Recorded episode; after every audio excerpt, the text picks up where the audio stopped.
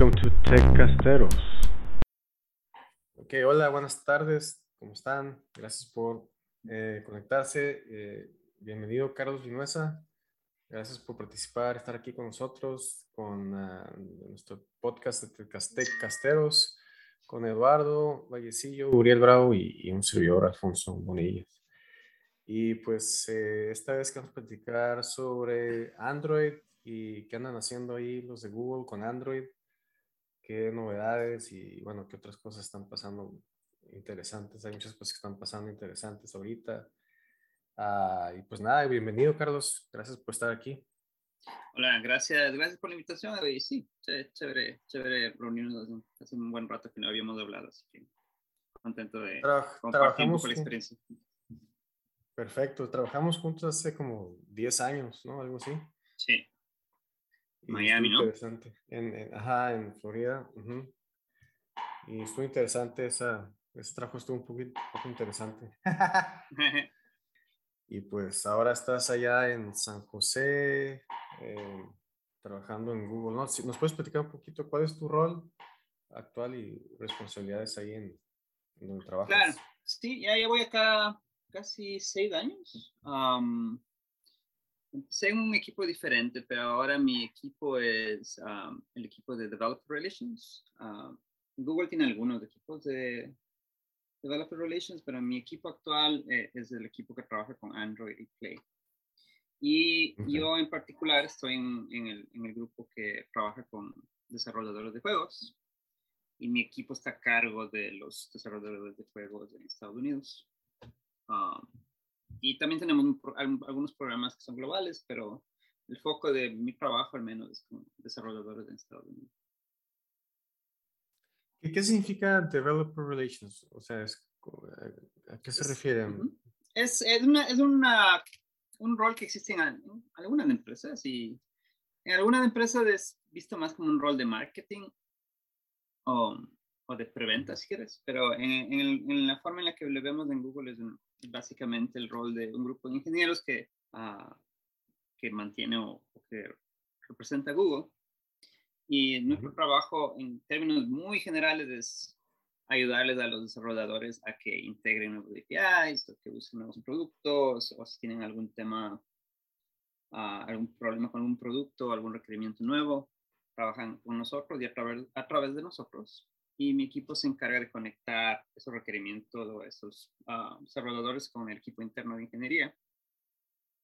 Y, y gracias a esa relación podemos extraer, por ejemplo, defectos o nuevos requerimientos que los desarrolladores tienen y los pasamos al equipo interno de producto para que los productos vayan cambiando. ¿no? Es en términos bien generales. Hay otro tipo de, Sí. de, de developer relations, ah, in- inclusive internamente, que son, hay gente que se dedica más, por ejemplo, a lo que ves en, en el website de developer.android.com. Hay gente que se dedica más a producir contenido de cómo usar este API, cómo usar esta librería, Ah, ok. Ah, o la gente que produce los videos o que presentan los videos o la gente que ven, por ejemplo, en Google I.O. Son gente que está en nuestro equipo y hay diferentes roles internamente, pero en general es un, un grupo de ingenieros que se encarga de trabajar con desarrolladores que usan productos de Google. Sí, porque cuando leí el título, me, yo, lo primero que pensé fue que era como, como algo de recursos humanos, así como que, no, manejo de relaciones de la gente, ¿no? Estás bien y no, así como que, no. Pero más bien es como una, un integrador o conectas a los diferentes equipos, más o menos. Sí, para en, en otras empresas se conoce como ah, Developer Advocate, tal vez Ok. más conocido. Vale. ¿Y como cuántos diferentes equipos eh, son con los que trabajas? O sea, donde tienes que estar, ¿no? Eh, Depende de, la, depende de la necesidad, pero por eso es que nosotros tenemos algunos, ¿no? O sea, somos muchos, muchos equipos internamente en la empresa trabajan con diferentes productos. En, en nuestro caso en particular, nosotros trabajamos con Android, Play y para de Ok. contar. Hay otro, hay otro grupo de, de Developer Relations que trabajan, por ejemplo, con Firebase. Hay otro grupo que trabaja con Google Cloud. Ah, en mi equipo en particular es Android. Android Play, ¿no? Y, y es- Android Play se refiere a es, es desarrollo de, de videojuegos. ¿O, o No, eh, juegos es solamente un segmento, ¿no? Porque en, si vas a Google Play encuentras juegos y aplicaciones. Uh, y bueno, juegos, uh, les, les, les, separamos así porque hay, como que es fácil de entender internet externamente la, la, la diferencia, ¿no? Uh, y, y, por eso tenemos gente que trabaja solamente con el equipo de aplicaciones o con los desarrolladores que construyen aplicaciones y otro que, que, trabaja solamente con los desarrolladores que hacen juegos. Y si quieres te explico un poco más de detalle cuál es la diferencia, pero existen diferencias uh, bien marcadas, por decirlo así. Ok. Pues yo creo que a lo mejor los que escuchan, los que van a escuchar, eh, les gusta mucho el rollo de, del gaming. A mí también. Eh, a lo mejor sí me, a mí sí me gustaría escuchar un poquito más sobre cómo funciona eso. sí, en, sí, en general, uh, o sea, depende cómo quieres clasificar un juego, ¿no? Pero de la forma en la que lo vemos, al menos en el trabajo nuestro, hay, para generalizar, hay dos tipos de desarrolladores de juegos. El desarrollador de juegos que hace juegos muy casuales y que no tienen mucha complejidad uh, gráfica y tal vez pueden hacer un juego inclusive con, digamos, uh, solamente con JavaScript, una WebView. Uh, y hay otro tipo de desarrollador de juegos que es el que hace juegos con, you know, en 3D, con, con, sonido y con alta complejidad técnica. Uh, ese es el grupo con el que realmente nosotros trabajamos porque eh, la, la, mayoría de desarrolladores que construyen los juegos tienen ese tipo de características generalmente construyen el juego uh, no solamente pensando en Android, sino también pensando en otras plataformas, ¿no? Entonces, no construyen el juego de una forma nativa solamente para que funcione en Android, sino construyen el juego um, eh, generalmente usando una, un game engine, se llama, ¿no? Un game engine que puede ser, por ejemplo, Unity, Unreal o Godot. Uh, y eso les permite construir el juego de una forma genérica en la que pueden crear una versión del juego usando uh, assets comunes y un lenguaje de código común y después cuando el juego está terminado lo único que hacen es generar builds para las diferentes plataformas, ¿no? Un build para iPhone, otro build para Android, otro build para PC. Entonces, el, la, complejidad, la complejidad de crear un juego que, que soporte todas esas plataformas y que sea que, que, se desarrolle bien y que funcione bien en todas las plataformas es complicado, ¿no? Entonces ahí es donde más o, menos nosotros entramos para darles soporte en lo que podrían mejorar o cómo pueden hacer que juegos eh, tengan mejor performance en Android. Porque hay ciertas cosas que pueden hacer luego de construir el juego de una forma general en la que pueden ayudarle al juego para que funcione mejor en Android. Oye, Carlos, y, y por ejemplo, ustedes, este, eh, bueno, que ven más o menos, este, obviamente, la demanda de, de los engines. Eh, ¿Ustedes no tienen algún como, como engine que puedan decir que es un poquito más compatible con, con, con la estructura o la, la, podría decirse, el sistema operativo de Android? Así como decir, este, este presenta menos eh, dificultades al generar este tipo de juegos. Me refiero a lo mejor un juego que utiliza a lo mejor muchos gráficos, por ejemplo. No, no tenemos ninguna preferencia, de hecho, por eso trabajamos con muchas, muchos desarrolladores y cada desarrollador tiene, a veces hay desarrolladores que trabajan con un solo engine, hay desarrolladores que trabajan con más de uno, hay otros desarrolladores que tienen su propio engine interno. Entonces, no, realmente no es, no, no tenemos preferencia y no tenemos tampoco una, un engine interno, ¿no? Mm, tratamos desde ayudarles a que una vez que hayan construido el juego en cualquier engine que quieran, el juego funcione bien en Android.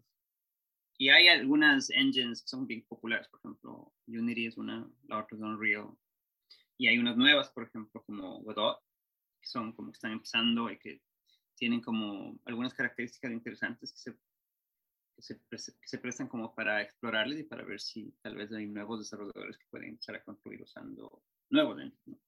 Y hay otras empresas que deciden hacer su engine from scratch uh, y tienen todo interno. ¿no? Entonces hemos, hemos, visto de todo y no hay ninguna...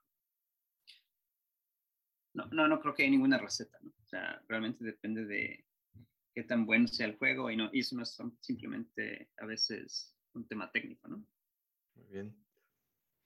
Sí, porque me imagino que hay muchos retos, o sea, eh, que se presentan, ¿no? Cuando estás trabajando en, desarrollar juegos. ¿Cuáles son como los más comunes que te han tocado ver, Carlos, tú estando en participando como intermediario, ¿no? Entre los diferentes equipos para resolver problemas técnicos, ¿no? Eh, ¿cuál, ¿Qué es lo que más, se te, más común que se te presenta entre los problemas que, que traen los equipos? Si es que exista algo. Ah, sí, hay, hay de todo, ¿no? Y depende realmente también de, el tipo de desarrollador con el que trabajas, cuánta experiencia tienen en la plataforma, uh, si es la primera vez que hacen un juego para Android o, o, no, qué tipo de engine están usando. Entonces es muy, muy, muy relativo y varía mucho, pero problemas comunes te puedo decir, por ejemplo, uh, un problema común es uh, temas de, digamos, compresión de archivos. Tienen que buscar la forma más eficiente de comprimir los archivos para que todos los gráficos que se cargan en el, en el, en el, uh, en el dispositivo se vean bien, pero a la vez, por ejemplo, tengan un alto nivel de compresión para que cuando el, el usuario se baje el juego no tenga que bajarse a un binario muy grande, ¿no? Ese es uno. Hay otros temas también ya después, ¿no? Digamos que el, el juego está yendo muy bien. Uh, existen temas de integración con plataformas de pagos, cómo se integran con, con el plataforma de pagos de Play, Ah, eh, hay otros temas también, por ejemplo, a veces de cuando el juego ya se vuelve muy popular, puede haber temas también de fraude o, o, temas de, uh, no sé, el juego empiezan a haber un montón de copias en, en, en Google Play, en otros stores, uh, de, de, juegos que se ven parecidos o, o, se llaman parecidos, pero no son el original. Uh, depende mucho del, del, del, de nuevo, del desarrollador, del tamaño del juego. Ah, y de la complejidad del juego también, ¿no? Entonces, hablando puramente de la complejidad técnica, creo que los más comunes son, especialmente el juego tiene, tiene mucho, muchas animaciones, muchos gráficos, uh, es que el juego se cargue rápido y que la calidad de los uh, assets en el, en, en, que, se, que se bajan en el juego sean suficientemente buenos para el dispositivo, pero a la vez no demanden mucho trabajo para que el dispositivo los pueda presentar en la pantalla. Ok, ok. Sí, hace sentido porque pues manejan gráficos, o sea, pesado, ¿no? Es, pesado el manejo de gráficos. Imagino que el audio también es parte de... Uh, ahí, o sea, ahí tú qué ves, si existe alguna tendencia, por ejemplo, si, si se está la gente inclinando hacia, hacia alguna manera de, de comprimir o optimizar ¿Existe alguna tendencia ahorita o todavía está como que todo el mundo está tratando de resolver y, a lo mejor dijiste ahorita que algunos que tienen su propio engine y no sé si existe alguna tendencia pues hacia la optimización?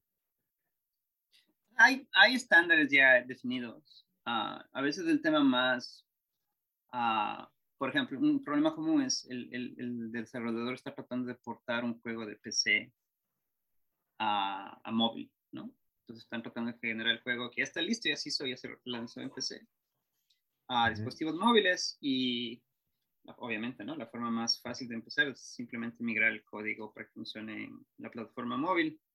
Y lo que muchas veces, a veces no hacen al inicio es volver a comprimir los, los, los, los, archivos gráficos, por ejemplo, en un formato que se llama amigable para Android o iOS, ¿no? Por ejemplo.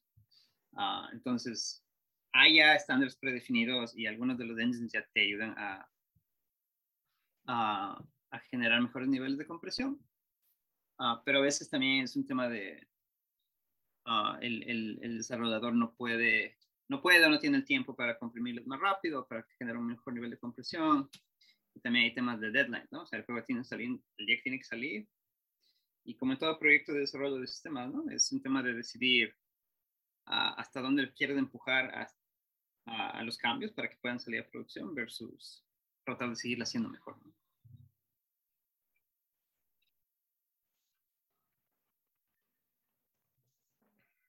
Ok. ¿Ibas a preguntar algo, Eduardo? Eh, bueno, era algo ah. similar a lo que comentabas. Sí, que, este, que precisamente hacia dónde crees tú que va la tendencia, precisamente tomando en cuenta estos puntos, la tendencia del gaming en cuestiones de Android. Te lo comento porque pues bueno, ahorita creo que muchas de las nuevas tecnologías o tendencias en general de acerca del gaming, pues está la parte de la, de la realidad virtual, ¿no?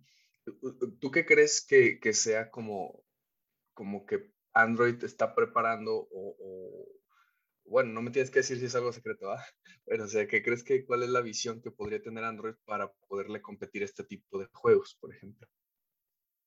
Ah, no, no, no hay nada, realmente no hay nada secreto. Más, más, bien creo que es un tema de tendencia en el mercado y de qué mercado estás hablando, ¿no? Porque, por ejemplo, estamos hablando en el contexto de, de nuestros países, ¿no? Es, es muy fácil, por ejemplo, en Estados Unidos para alguien comprar el, teléfono de, la última versión de lo que sea, ¿no? De iPhone o de Android. Y este teléfono generalmente tiene unas capacidades gráficas muy buenas, pero ese no es el caso, ¿no? Si va a dar, sea México, de donde yo soy de Ecuador, Colombia, Brasil, generalmente el, el, el, el, usuario promedio no puede comprarse ese dispositivo, ¿no?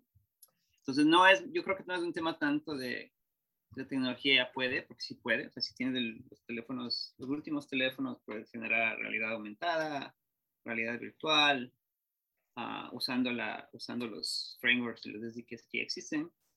Uh, sí, mucho problema, pero se vuelve también una complicación cuando quieres que ese tipo de tecnología funcione en países como los nuestros, ¿no? Porque obviamente allá ese tipo de teléfono está en muy pocas manos.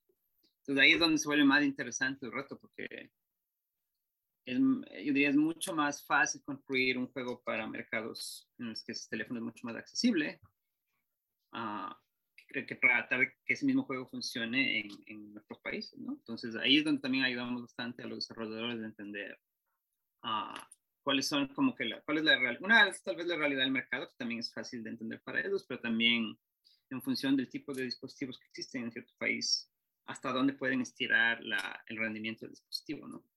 o qué compromisos tienen que tener, ¿no? Por ejemplo, tal vez si tienes un juego con alta calidad gráfica en Estados Unidos, tal vez si dependiendo del tipo de mercado al que vas, debes reducir un poco la calidad gráfica o reducir algunos de los casos de uso donde muestra, por ejemplo, realidad aumentada, ¿no?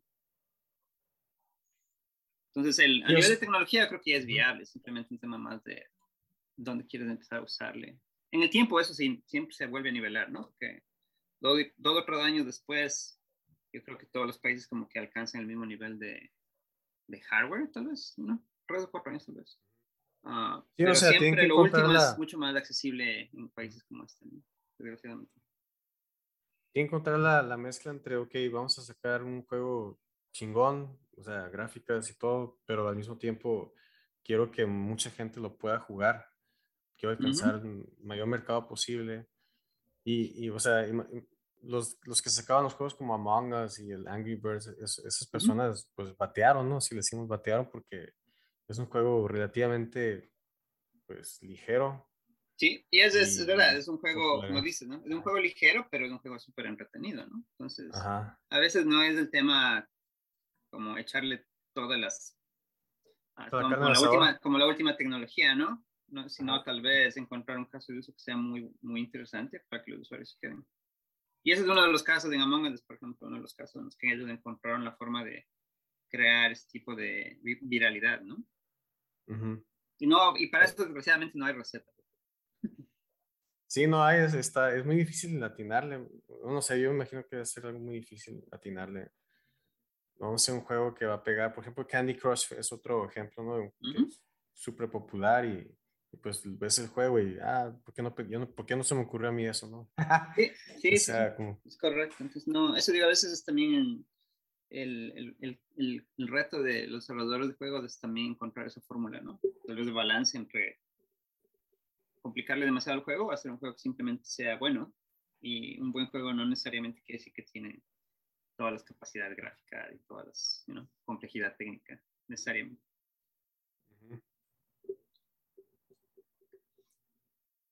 Bueno, ah, yo tenía una pregunta. Hablando ahora de eso del balance sobre la, los juegos, he visto, he visto últimamente que, por ejemplo, meto a la, a la Google Play Store y veo que muchos juegos o la mayoría de los juegos son, son de tipo de, de que nomás lo, los enciendes y juegas cinco minutos y ya luego los apagas. Y no, no, siento, siento a veces que faltan en, más que todo en Android o en móviles en general, eh, juegos de tipo de triple A, pues, y no sé, no sé si esto es a propósito, eh, que, está haciendo Gol, pues porque a, veces parece que, que, nomás hay juegos así, de tipo, tipo Flappy Birds y todo eso. Creo, creo que estaban tratando de hacer algo con Stadia, pero, pero no, no sé, ya, ya no he escuchado nada más, algunos más avances con Stadia, no. O sea, e, eso, esos son tipos de juegos que, por ejemplo, a mí me interesarían y es una de las razones por las que no juego tanto por, con, con el teléfono, por lo mismo, porque no hay juegos de triple A, o al menos no, no hay muchos.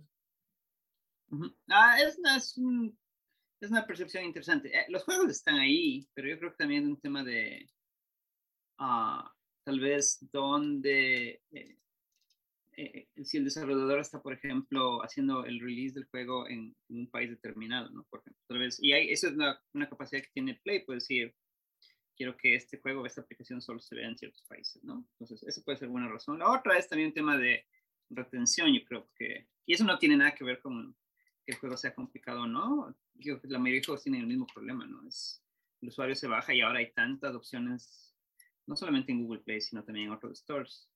Tienes tantas opciones como ir a buscar música en Spotify, ¿no? Hay tanto que se vuelve como medio, uh, es como que pruebas uno, te aburre, te mueves del siguiente, ¿no? Es como que la capacidad de eso de apreciar lo que te baja y de retenerle es más baja porque tienes acceso a muchas cosas, ¿no? Ah, de ahí, bueno, lo que dijiste de Stadia es diferente, porque Stadia es una solución. La diferencia fundamental es que un juego que te bajes en Android o en iOS, el juego se ejecuta en el dispositivo, ¿no? En Stadia, eh, eh, la diferencia fundamental es que la ejecución del juego, el procesamiento gráfico y todo lo demás se ejecuta en un servidor remoto y lo que el usuario recibe simplemente básicamente los, los frames, ¿no? las animaciones. Un, stream del juego. Correcto. Entonces, es, es, una tecnología diferente. Igual, ellos también tienen, yo, yo no trabajo en ese equipo, pero ellos tienen también uh, competencia de otras empresas y pues no sé, no. Ya veremos qué pasa. No sé, realmente no creo que sea una solución única, ni lo uno ni lo otro. Yo creo que siempre va a haber gente que prefiere tener su juego en su dispositivo, en su consola, y también hay gente que prefiere, si tiene una buena conexión a Internet, a jugar en alguna plataforma de streaming. Sí, si, tú fueras, o si, si pudieras dar un consejo a, una persona que quiere, quiere desarrollar un, juego para Android, ¿qué, qué, consejo le, ¿qué consejos les darías? Basado en lo que ya has visto. Es una pregunta complicada. No sé, depende. Yo creo que la, mayoría, la mayoría de desarrolladores con los que trabajamos lo que tienen es mucha pasión por lo que hacen, ¿no? Es como que realmente hacen el juego porque quieren hacer juegos, ¿no? No están necesariamente buscando una forma de hacer dinero rápido o, de tratar de buscar un... O sea, obviamente quieres que el juego te, genere ingresos en algún punto, ¿no? Pero yo creo que tener la pasión por hacer juegos es el, el, el driver fundamental que tienen la mayoría. si realmente te gusta, pues le, vas a encontrar la vuelta, ¿no? O sea, sea que lo hagas para Android, para iOS, para consola. Creo que esa pasión por hacer juegos, que es la misma que tenemos nosotros, por ejemplo, por temas de ingeniería, es la que te ayuda como a, a, empezar a romper las barreras que te van encontrando, ¿no? Uh, hay un consejo un poco más práctico, tal vez es entender a qué mercado le vas a pegar, ¿no? Una, ahora es tan fácil publicar cualquier aplicación o juego globalmente Ah, que también te puede hacer perder un poco el foco, ¿no?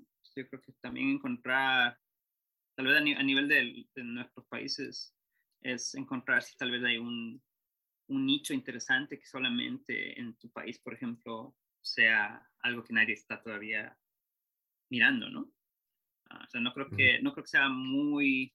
Las probabilidades de éxito de hacer, por ejemplo, otro, otro juego de, de carreras de autos no creo que sea muy alta, ¿no? pero tal vez encuentras el caso de uso de un juego que tal vez uh, llena una necesidad muy particular de un mercado específico y que tiene más oportunidades. Ok. Eh, de los juegos que, que, has visto, y ahorita vamos a hablar de otras cosas, mucho de juegos, ¿cuáles son los que has visto que han sido más exitosos últimamente, o sea, en el mundo de Android? Ah, menos, es, es, solo cuestión de ver los rankings, ¿no? Pero ustedes ya mencionaron uno, el lunes de Among Us. Yo creo que fue, y no fue solamente en Android, en Android y en iOS. Creo que también tienen una versión en Switch.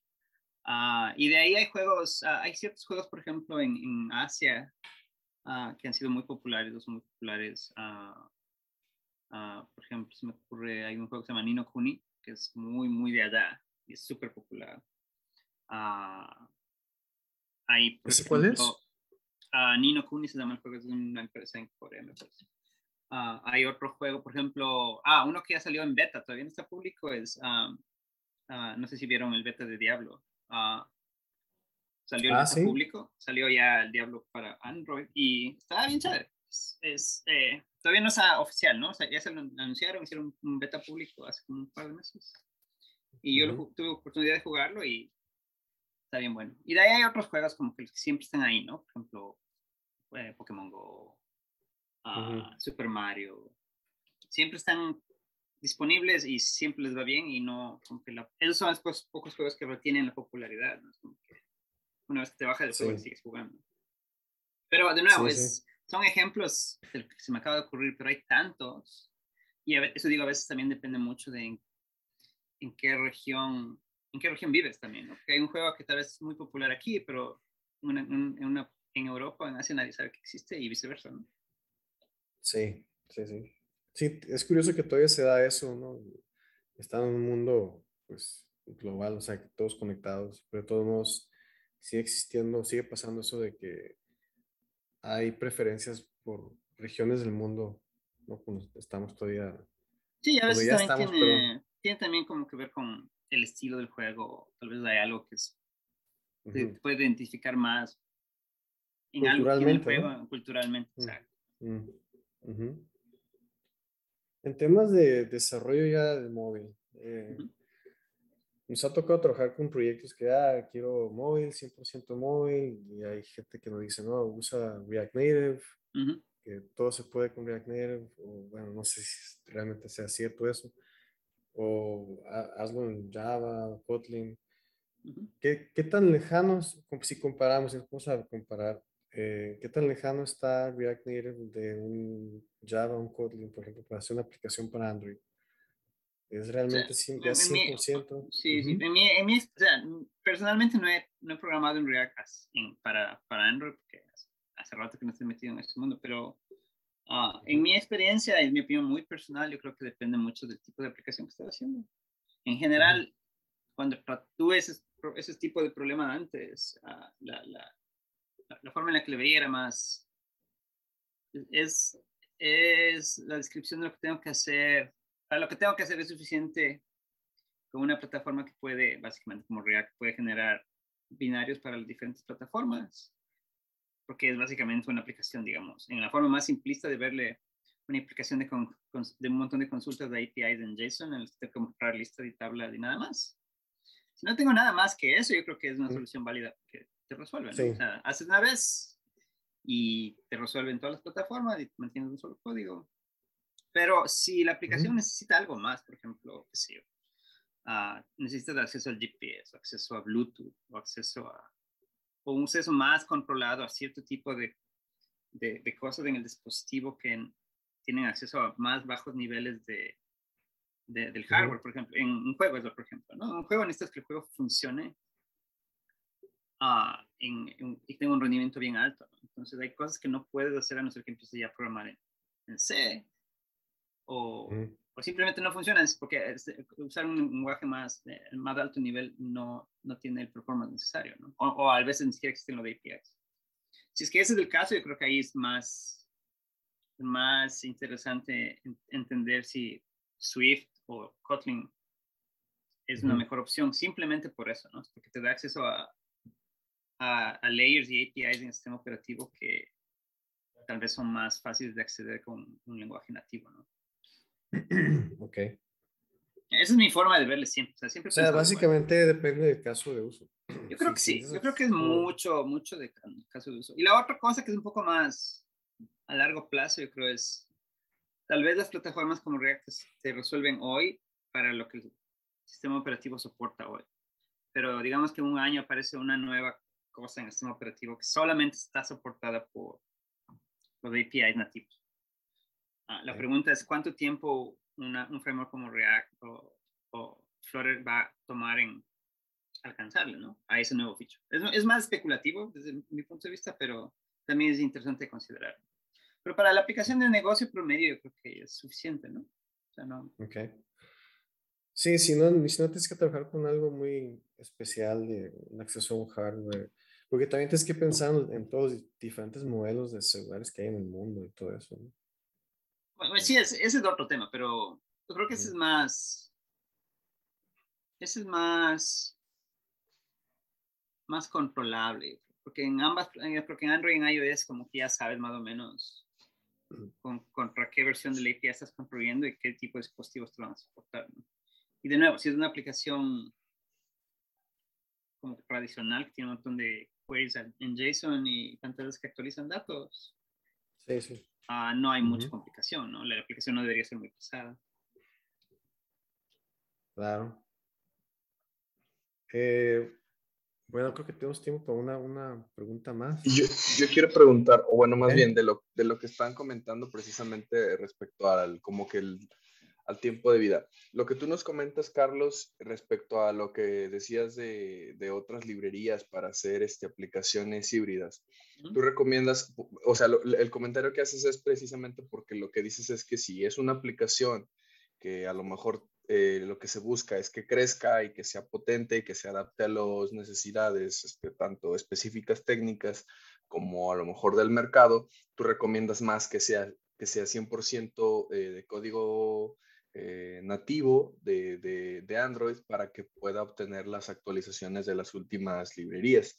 No tanto si es así como una aplicación que, como dices, a lo mejor es una aplicación que está hasta por, por moda y que a lo mejor le das un tiempo de vida de dos años, tres años. Eh, entonces, o sea, como en su máximo apogeo, entonces ahí es donde tú dices, ahí sí no recomiendas lo híbrido, sino, digo, de lo, lo nativo, sino lo híbrido.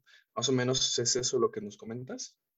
Sí, esa es más mi experiencia personal, porque a mí me tocó hacer algo parecido, pero ya es como seis años. Y tuvimos que tomar ese mismo tipo de decisión, pero en, mi caso fue mucho más fácil, porque en ese tiempo todavía no estaba en Google, pero mi, la, solución en la que estábamos trabajando necesitaba una conexión a los APIs de Bluetooth del dispositivo en, ambos, en ambas plataformas. Y tratamos de explorar una solución uh, con JavaScript, o sea, como genérica para ambas plataformas, pero no tenía, en ese tiempo al menos, no tenía eh, esa flexibilidad y esa facilidad de, acceder a, la, a, los APIs de Bluetooth que necesitaba la aplicación. Entonces, en ese caso muy particular, y creo que no es el caso más común, ¿no? Pero en ese caso muy particular tenía mucho más sentido invertirle más tiempo a desarrollar una aplicación nativa en, en cada plataforma separada. Yo creo que es una, tal vez una excepción a, la regla de una aplicación como eSilver, pero no. Y, por ejemplo, tomando eso en cuenta y obviamente tu experiencia, ¿crees que es un, ah, bueno, ahora sí que estaba más por tu experiencia, ¿tú qué crees que es más, que tiene la curva más elevada de aprendizaje? ¿Una, utilizar una librería para una aplicación híbrida o aprender a hacer aplicaciones con código nativo? Hmm, esa es una buena pregunta. No sé. I mean, de nuevo, no he topado esto como hace cuatro o cinco años. Luego, estoy asumiendo que la calidad en la documentación y los ejemplos y todo lo demás para aprender es a la par, ¿no?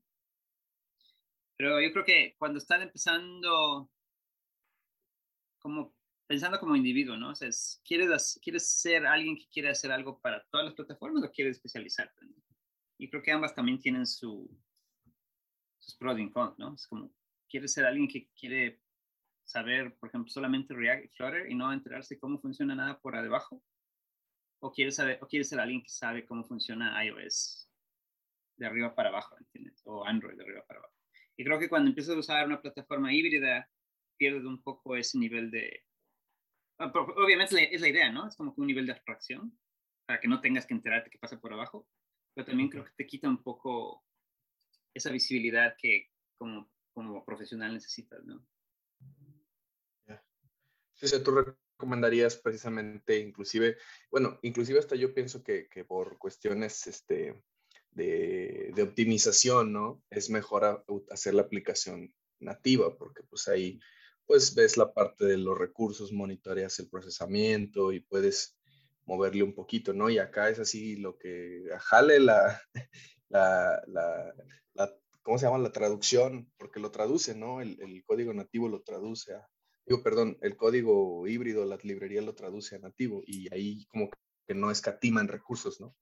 Sí, yo creo que ese es del, tal vez del reto, no sé, pero de nuevo, si es que tu aplicación es algo bien simple y eso te soluciona, pues está bien, ¿no? Uh, pero estaba también tratando de ver el punto de vista profesional, ¿no? ¿Quieres, ¿Qué quieres hacer? ¿Quieres volverte un, alguien que puedes, puedes rodar en, una plataforma especial y especializarte o quieres ser alguien que, que, que construye algo más genérico, ¿no? Y a la vez también desde el punto de vista de la empresa o piensa que está construyendo la aplicación, también el tema de, de presupuesto, ¿no? Claro. Uh, o sea, ¿qué, ¿qué, tipo de presupuesto tienes y qué tipo de... ¿Cuánto cuál es tu tiempo de desarrollo también? Sí, porque es más caro un desarrollador nativo, ¿verdad? Que uno. Eso que depende mucho del mercado, no sé. Es, es, una buena pregunta, porque no, como no he tenido que contratar desarrolladores de tiempo, no, no tengo idea. Pero ahora es, yo creo que es más, no sé, voy a especular aquí. Creo que es más fácil encontrar un desarrollador en Android o en iOS que un desarrollador en React, tal vez, no sé. Eh, pues puede ser, yo, hacemos algo de eso de reclutamiento. Ajá. Y, por, y por, eso les pregunto, ¿no? Decir, sí, sí, te puedes. Te, sí, yo pienso, por lo que he visto, es que ya es más fácil encontrar un. Porque es JavaScript, ¿no? Entonces es más fácil encontrar a alguien que, que pueda programar React o aprenda React relativamente rápido mm. y, y, pueda aventarse una aplicación con React Native también. Sí. Eh, y es un poquito más especializado y más difícil. No, sabes que necesito a alguien que le pegue bien a Objective-C porque tiene que ser a fuerzas nativo o nativo y, y vamos, tenemos, porque hay que hacer alguna una funcionalidad muy especial dentro del sistema operativo de iOS, whatever, y eso es más, un poquito más difícil de, de encontrar. Mm, interesante. Yeah. Sí, igual no, para es... Android, pues. Uh -huh. Es igual para Android. Hmm. Pero tú, Carlos Vinuesa, este, pues, has, uh, desde mi punto de vista has logrado muchas cosas muy fregonas, te felicito me da mucho gusto que, que, estés donde estés. ¿Dónde te ves tú en los próximos cinco años? Aquí mismo en la casa, si sigue el COVID como está. sí. Y en la Fuera de eso. sí. Uh, no sé, cinco años es muy... No me gusta ponerme metas de cinco años. Me parece muy... Falta mucho. Muy, es demasiadas variables. Uh, en, en, un año, dos años todavía me veo haciendo algo bien parecido. Uh, hay muchas cosas que se pueden hacer. Porque el tema de, por ejemplo, el tema de juegos en, en móvil es algo que, a pesar de que ya está maduro, también tiene bastante, bastante espacio para mejorar. Entonces yo creo que sí. hay bastante trabajo que se puede hacer ahí interesante en dos o tres años, ¿no? Después de eso, pues pregúntame después, pero creo que me sí, veo haciendo bien. lo mismo por un rato más. ¿Qué es lo que más extrañas de Florida? De Florida, la comida. De, de, sí, comida. sí, la comida. La comida, no. I mean, es diferente. Por ejemplo, aquí, aquí es mucho más fácil encontrar comida india o, o, o china o Ajá. comida mexicana también es bien fácil, ¿no? A mí, comida sí. mexicana que venden aquí, de nuevo. Sí. a veces, sí, sí, depende a quién le digo, la gente tiene opiniones. ah, pero por ejemplo, no hay nada de comida venezolana, cubana.